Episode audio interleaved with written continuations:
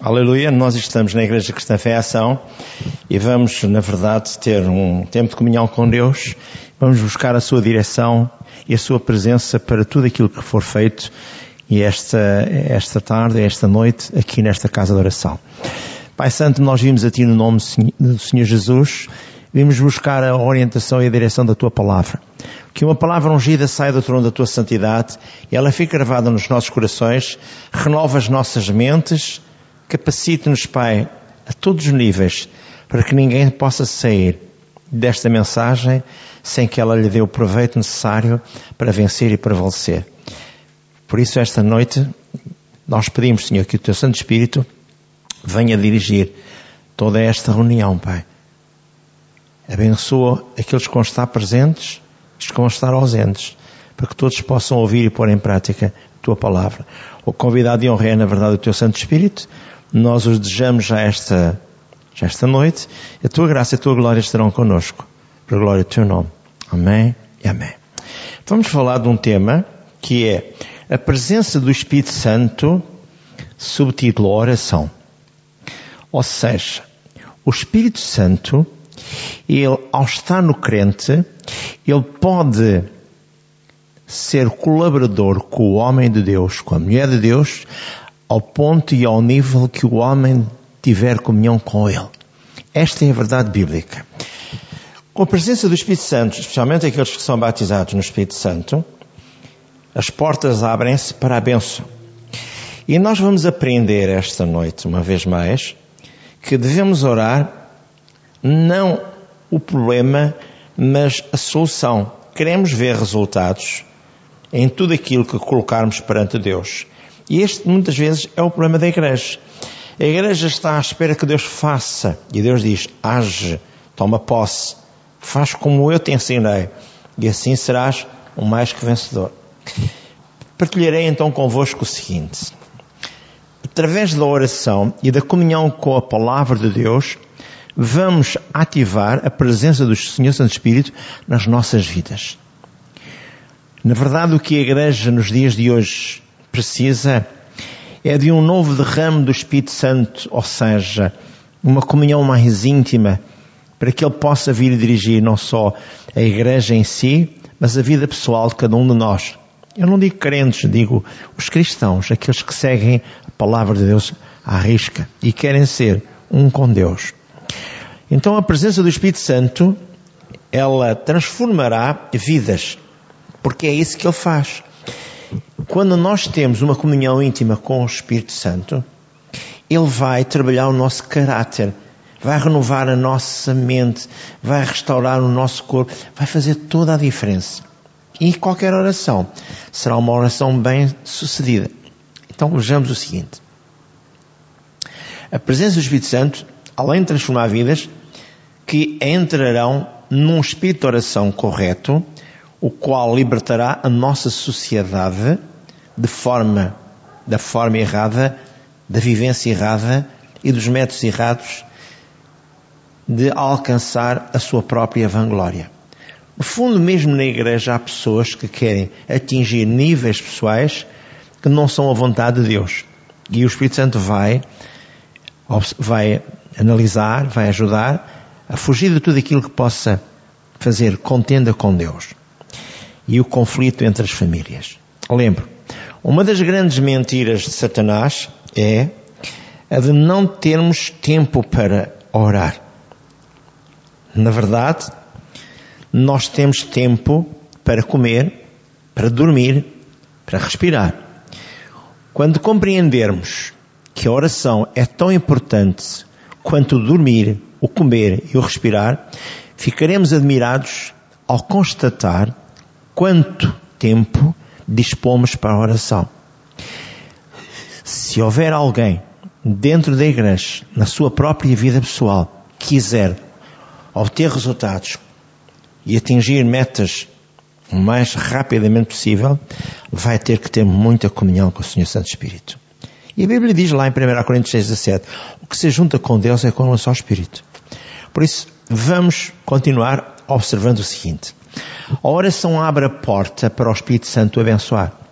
Ao entrar na nossa vida, após recebermos o Senhor Jesus Cristo como Senhor e Salvador, Ele aguarda a nossa decisão para operar conosco. Eu dou o retrato de uma criança que diz ao pai: Estou sentado por dentro, ainda que esteja em pé por fora. É. Muitas vezes o Espírito Santo está à espera que você decida colaborar com Ele. Já alguma vez pela manhã disse, querido Espírito Santo, venha colaborar comigo, diga-me o que é que eu devo fazer, o que é que eu devo atingir, qual é o projeto que há para a minha vida. Às vezes nós não nos lembramos desta verdade. Então ouça. Ao entrar na nossa vida, após recebermos o Senhor Santo Espírito, Ele está sempre aguardando a nossa decisão para operar connosco. O Espírito Santo ungir-nos-á quando lemos a Bíblia, dirigir-nos-á quando damos testemunho de Cristo, ungir-nos-á quando pregamos a palavra de Deus ou ensinamos as verdades divinas. Quando alguém deseja ter comunhão com o Espírito Santo, comunhão íntima, tem que ter tempo para estar aos pés de Jesus. E na comunhão da palavra e na comunhão com Ele se quiser ser, na verdade, ser dirigido por Ele. Lembro, o contexto de Números 11:31. Eu vou ler só pelo seguinte: O povo de Israel era um povo que murmurava constantemente. Estava-se lembrando daquilo que comia no Egito e tudo mais, e agora estava livre. Estava agora no deserto, no caminho para Canaã, e o que é que eles pretendiam? Veja só. Murmuravam e estavam lembrando a carne e tudo mais que comiam lá no Egito. E o nosso Deus e Pai diz isto.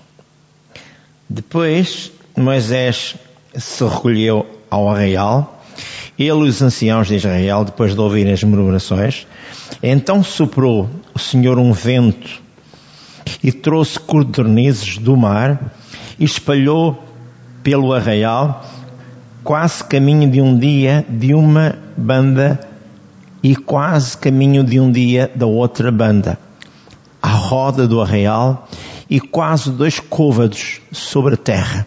Cada côvado são 45 centímetros. 44, qualquer coisa, 45.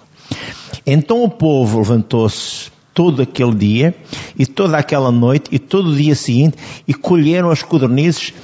O que menos tinha, colhera dez homens. São, por cada homem, são dois litros e vírgula dois. E estenderam para si no arraial, ao redor do arraial. E quando a carne estava entre os seus dentes, antes que fosse mastigada, acendeu-se a ira do Senhor contra o povo e feriu o Senhor o povo com uma grande e muito grande praga. Isto só para dizer o seguinte: era necessário carne e Deus trouxe carne. Só que a maneira como eles murmuraram contra Deus tiveram logo a paga a seguir. Mas isto chamei só o contexto de Números 11:31 para saber o seguinte: quantas codornizes alguém poderia apanhar, que é, uma, um, é um pássaro rápido e que não quer ser apanhado, poderiam apanhar se o Espírito Santo não colaborasse com os israelitas. Veja só. Eu continuo a dizer, quando alguém deseja ter comunhão com o Espírito Santo, comunhão íntima tem de ter comunhão de oração contínua com Deus. Ou seja, não pode passar poucas horas sem comunhão, com comunhão com o Espírito Santo. O sinal de alerta, o despertar. Não só individualmente, mas toda a igreja tem de ter uma vida ativa, organizada em oração, sem a qual não haverá comunhão com o Espírito Santo, nem avivamento dentro da igreja. Sem ela, não há crescimento nem há solução para resolver qualquer assunto da vida pessoal ou da igreja. Todos temos de acordar para a realidade e implementar o ensino da oração que culminará com a presença ativa do Espírito Santo. A oração é o pulmão da igreja. Li um dia de um livro do pastor Davi Onguichot que a oração é o pulmão da igreja. E a igreja é composta de famílias que têm de ter a sua vida organizada na comunhão diária com Deus. A oração, claro. Para tudo isto existe uma base bíblica e neste caso, para a oração entrar em ação, temos que ter em atenção o seguinte. Em 1 João 5, 14 e 15 diz, esta é a eficácia da oração. Se pedimos alguma coisa segundo a sua vontade, Ele nos ouve. E se sabemos que Ele nos ouve, alcançaremos os resultados desejados. Também diz lá em Mateus 18, 18 e 19, principalmente o versículo 19, que quando dois concordam na terra, Deus o Pai opera no céu. E a concordância tem, tem que ser feita com duas pessoas que verdadeiramente temem a Deus. Não é um crente e um descrente. São duas pessoas tementes a Deus. E logo isso vai acontecer. Em 2 Coríntios 4, 18 diz tão bem, estamos a falar na base bíblica, tudo está sujeito a modificar-se, exceto a palavra de Deus. Ouça, tudo aquilo que aparentemente aos seus olhos parece não acontecer, a Bíblia é bem clara, diz, tudo está sujeito a modificar-se, exceto a palavra de Deus. Então, a base bíblica é a confiança na palavra de Deus. Eu tenho dito muitas vezes aqui o seguinte, todas quantas são as promessas de Deus, têm de Deus o seu sim e o seu amém, e Deus mesmo diz algo mais, já agora vou ler, porque é importante que eu possa ler, 2 Coríntios, capítulo 2, porque além daquilo que está escrito em 2 Coríntios, capítulo 2, há, na verdade, uma observação profunda para si e para mim. Quer ouvir? Só mais um segundo, estou a folhear. 2 Coríntios, capítulo 2, versículo versículo 20. Exato.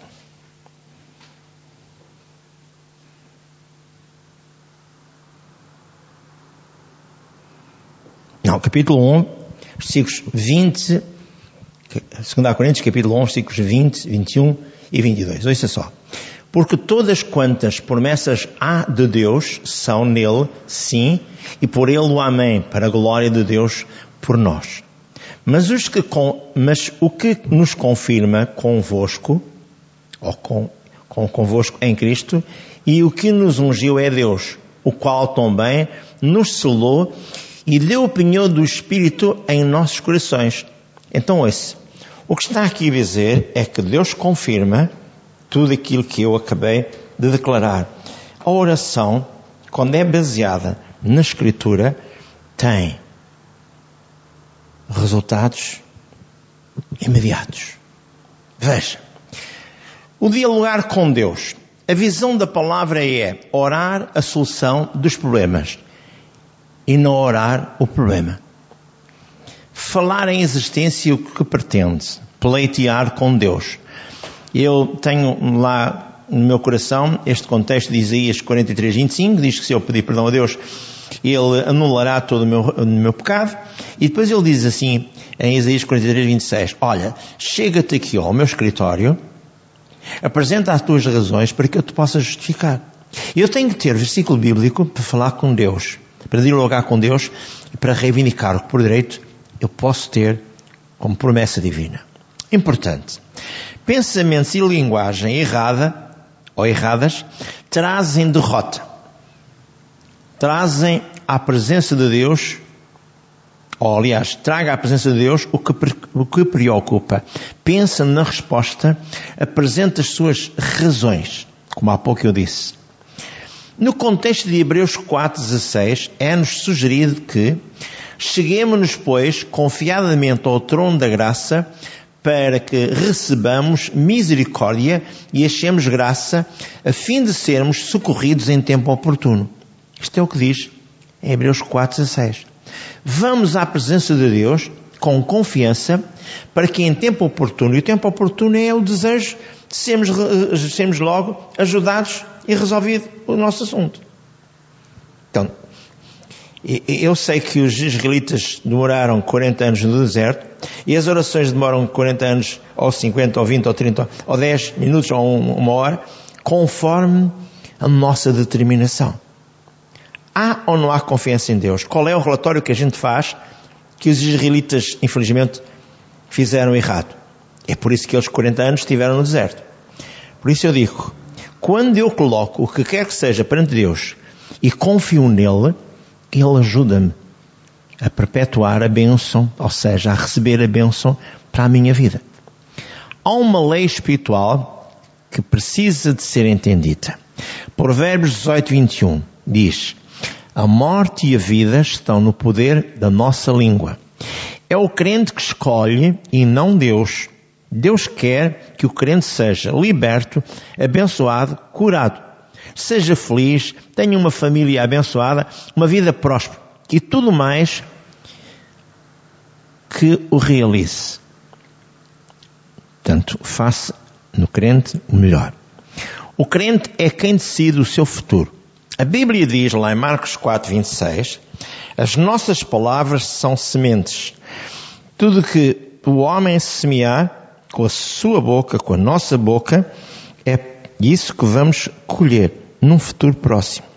Não semeie doenças, rasgue o catálogo dos outros, não se pode pautar por ninguém que tenha qualquer problema, confie na palavra, não semeie pobreza, não semeie filhos desobedientes, nem maridos alcoólatras, nem mulheres desavindas ou mulheres que não prestam.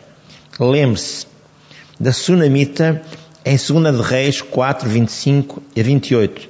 Quando ela tinha o filho, nem moribundo, e o levava um recado para o Eliseu, ela chegou-se ao monte onde estava Eliseu e de longe ele perguntou: Vai tudo bem, mulher? E ela disse: Vai tudo bem. Mas quando chegou propriamente ao pé dele, disse-lhe aquilo que ela vinha fazer. Ela perguntou: Pedi-te eu a algum filho? Porque é que ele agora está doente à beira da morte? Então ele mandou o Geazi, depois vimos que o Geazi não funcionava, era um crente meia tigela, e então lá foi o, o Eliseu, e lá se deitou sobre a criança e fez com que Deus operasse e desse vida àquela criança. Criança que já era um jovem adolescente. Por isso eu digo, lembre-se da sunamita. Ela, ela disse de longe, tudo vai bem. Não oficialize nada, como Jesus não oficializava aquilo que ele não queria ver. Como Deus corrigiu Zacarias. Aqui está também um ponto fulcral. A dúvida num homem de Deus, num sacerdote divino, eu vou ler Lucas capítulo 1, é, eu escrevi resumidamente isto. Lucas 1, 5 a 20, mas eu já vou ler uns versículos. O sacerdote Zacarias ficou mudo até que o plano de Deus se realizasse. Duvidou. Deus disse-lhe, através de, do anjo Gabriel ou do arcanjo Gabriel, que a resposta dele foi ouvida. E ele perguntou: Quando é que saberei? É. É precisamente a maior parte da gente que vem, vem à igreja está na igreja, eles querem é logo na mão todas as coisas. E Deus está à espera que você creia que Ele é galardador daqueles que o buscam. Este é o problema da igreja. Lucas, estou aqui à procura de Lucas, já passei para João. Lucas capítulo 1, versículo 5 em diante.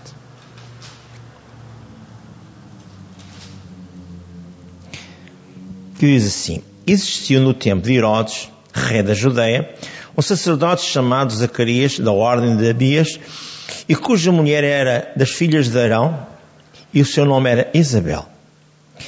E eram ambos justos perante Deus, andando sem, sem repreensão em todos os mandamentos e preceitos do Senhor. E não tinham filhos porque Isabel era estéril. E ambos eram avançados em idade. E aconteceu que, exercendo ele o sacerdócio diante de Deus, na ordem da sua turma, segundo o costume sacerdotal, coube-lhe em sorte entrar ao templo do Senhor e oferecer incenso. E toda a multidão do povo estava fora, orando à hora do incenso. E um anjo do Senhor lhe apareceu em pé, posto em pé, à direita do altar do incenso. E Zacarias, vendo, turbou-se e caiu temor sobre ele. Mas o anjo disse, Zacarias, não temas, porque a tua oração foi ouvida, e Isabel, tua mulher, dará à luz um filho, e lhe, poderá, e lhe porás o nome João. E terás prazer e alegria, e muitos se alegrarão no seu nascimento, porque será grande diante do Senhor, e não beberá vinho, nem bebida forte, e será cheio do Espírito Santo, já desde o ventre de sua mãe e converterá muitos dos filhos de Israel ao Senhor, irá diante dele o Espírito e a virtude de Elias, para converter os corações dos pais aos filhos e os rebeldes à prudência dos justos, com o fim de preparar ao Senhor um povo bem disposto. E disse então Zacarias ao anjo, como saberei isso? Pois eu já sou velho e a minha mulher avançada em idade. E respondendo o anjo disse-lhe, eu sou Gabriel, que assisto diante de Deus. Fui enviado a falar-te e a dar-te estas alegres novas. Eis que ficarás mudo e não poderás falar até o dia em que estas coisas acontecerem, porquanto não creste nas minhas palavras, que a seu tempo hão de cumprir-se. E este rapaz que nasceu João é o João Batista. E esta Isabel era prima irmã de Maria, mãe de Jesus. Isto só para vos dizer o seguinte: é muito bom dizer, eu sou crente, eu ando na igreja pentecostal, ou eu ando na igreja carismática, ou eu ando aqui, ou eu... Não chega. Qual é o seu sentimento em relação àquilo que Deus pode ou não pode fazer? Este é o problema. As pessoas duvidam de Deus duvidam da palavra e querem que Deus faça o quê? Vou continuar. Afinal, qual é a causa da dúvida? Deus diz-lhe, Romanos 8,15, 2 Timóteo 1,7, Tiago 1,12. E eu já vou ler Tiago 1,12. Romanos 8,15 diz o seguinte, que é importante. Toda a gente conhece, toda a gente anda na igreja conhece. Romanos 8,15. Diz, porque não recebeste o espírito de escravidão para estar outra vez em temor, mas recebeste o espírito da adoção de filhos pelo qual clamamos ao Pai. E o mesmo espírito fica com o nosso espírito, que somos filhos de Deus. E se somos filhos, somos também herdeiros, herdeiros de Deus e co-herdeiros de Cristo. Se é certo que com Ele padecemos, também com Ele sejamos glorificados. Muito importante. Em 2 Timóteo também diz, nós não, não nos foi dado um espírito de medo, de temor, mas vamos agora em Tiago 1,12. Logo a seguir aos Hebreus, encontramos a epístola aos Tiago, e diz assim: Bem-aventurado o varão que sofre a tentação, porque quando for provado, receberá a coroa da vida, a qual o Senhor tem prometido aos que o amam. Afinal, qual é a causa da dúvida? muitas vezes é o desconhecermos quem somos em Cristo.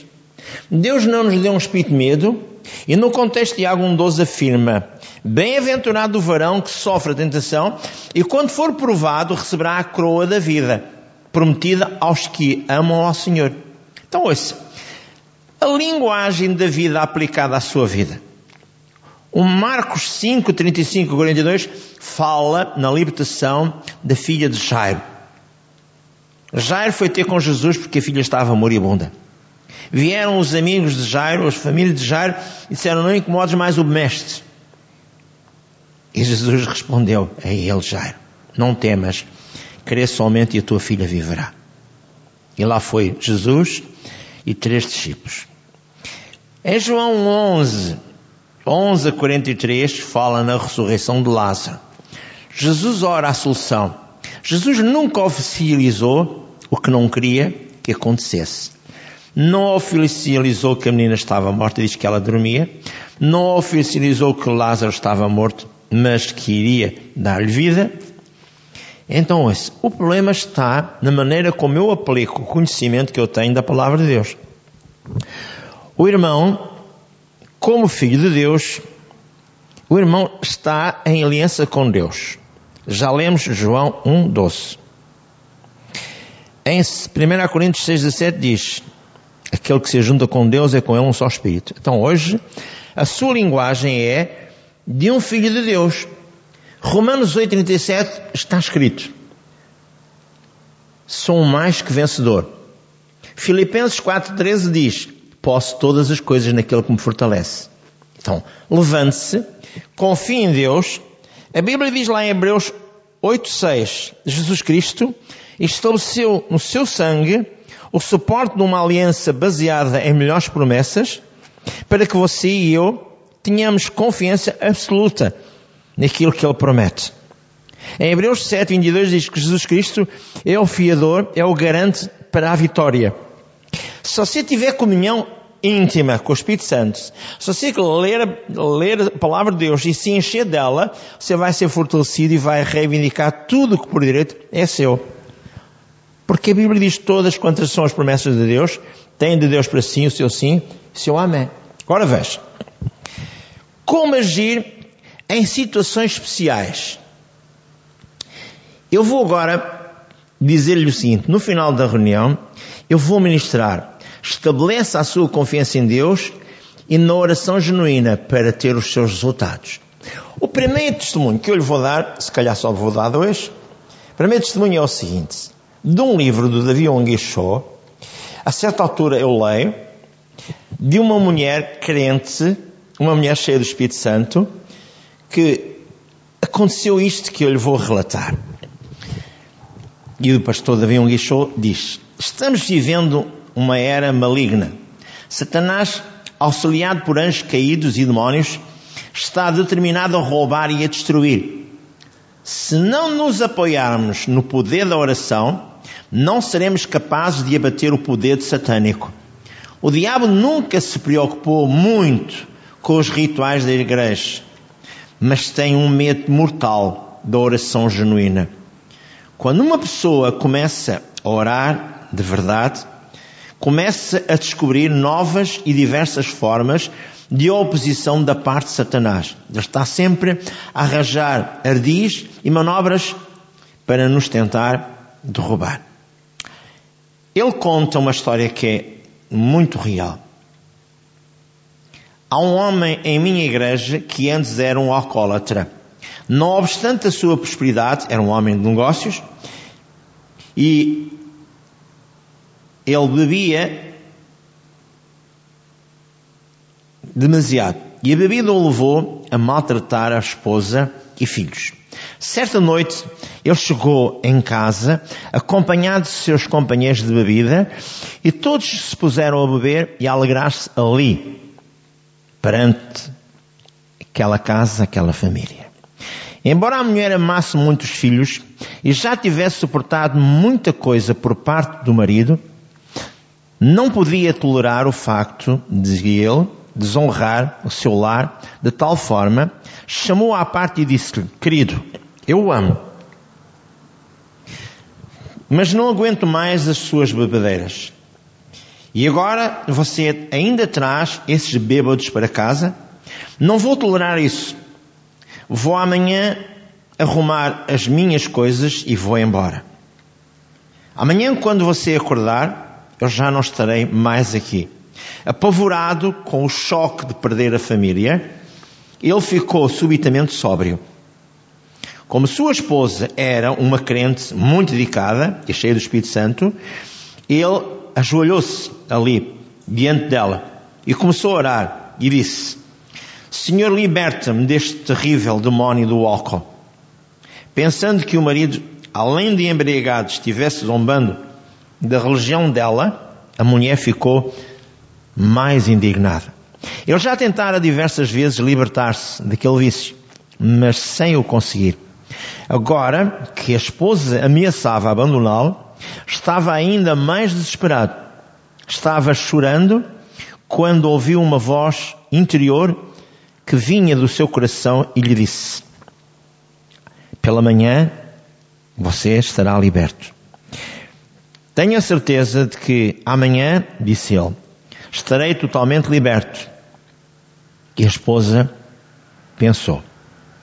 Mas ela não pôde disfarçar uma expressão de incredulidade. Já ouviram muitas dessas promessas antes. Entretanto, de manhã, ela teve uma grande surpresa ao ver o marido jogando no lixo as suas garrafas de bebida caríssimas, os seus cigarros também caríssimos. A esposa questionou-se: será que está ocorrendo o um milagre de libertação? Depois o homem agarrou-se ao volante do carro, já em pleno emprego, contou a toda aquela gente que trabalhava para ele o acontecido. Deus o libertara, nunca mais iria beber nem fumar. Isto aconteceu e hoje ele era um membro de uma igreja carismática do Davi Onguichó. Queria partilhar um outro testemunho para que você fosse abençoado. Um dia um reverendo chamado Jamilson assistiu um facto fora do comum assistiu que havia um grupo de intercessores que lhe chamavam os Holy Rollers, ou seja, pentecostais carismáticos, e que conseguiram fazer com que Deus usasse misericórdia e apagasse um fogo que estava devorando uma cidade. A partir daí, ele frequentou a igreja pentecostal e foi ver o porquê de tudo aquilo que estava a acontecer. Mas ele era um reverendo, era um homem, fazia parte de uma igreja presbiteriana.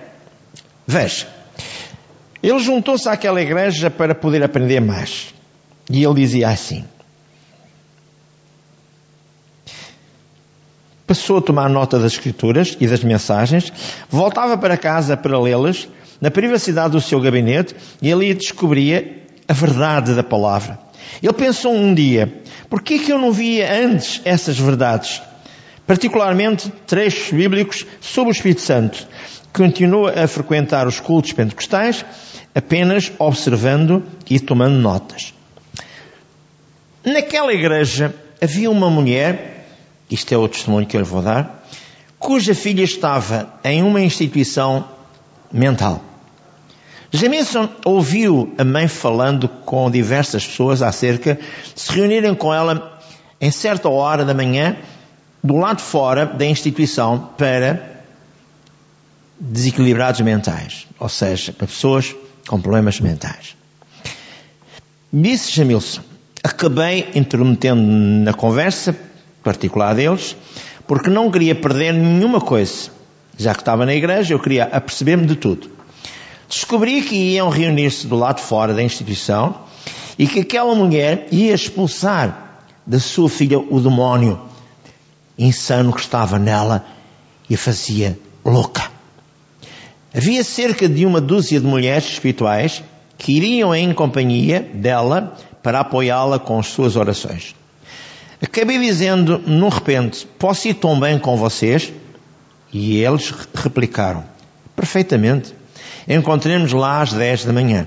Jamilson encontrou-se com os outros no local, combinado, e disse que ficou perguntando a si mesmo como poderiam entrar toda na instituição mental. Mas também disse que, estando em contato com elas, fazia tempo acreditava que, por causa da sua fé em Deus, eles poderiam fazer qualquer coisa. A mulher disse ao encarregado lá no manicômio que queria visitar a sua filha. Jamilson relatou: Fomos todos juntos, formando um cortejo atravessando os salões, e então a mulher disse ao guarda: Quero que você abra a porta da cela e me deixe entrar, porque eu vou orar pela minha filha. O homem replicou: Ora, você não pode fazer isso, ela vai matá-la. Ela está violentamente insana. Jamison disse que parou diante de uma cela alcachoada por dentro, onde havia uma mulher que mais parecia um animal do que um ser humano. Seus cabelos tinham crescido muito, suas unhas eram longas e encurvadas como garras, e ela silvava e cuspia como um animal selvagem. O responsável disse que não podia deixar a senhora ou a mulher entrar na cela, porque perderia o emprego se a deixasse. Mas enquanto falava, ia destrancando a porta da cela. A mulher entrou na cela e o reverendo trancou, e o homem, perdão, trancou a porta de novo. Reverendo Jamilson disse que ele, o responsável guarda, eram os únicos homens presentes. E eles retrocederam um pouco para apreciar melhor a cena. As doze mulheres que tinham vindo com ela, com ele, com elas, prostaram-se de joelhos e ficaram a orar em voz baixa. Elas nem olhavam para o que estava acontecendo. No interior da cela apenas ficavam ajoelhadas, aliás, no interior da cela, apenas ficaram ajoelhadas a orar tranquilamente. Quando o reverendo Jamilson e o guarda observavam a filha, recuou e subiu quase metade da altura da parede, alcachoada, e então deu um salto sobre a mãe, como se fosse um animal. A mãe deu um passo para trás, ou para o lado, e a filha caiu.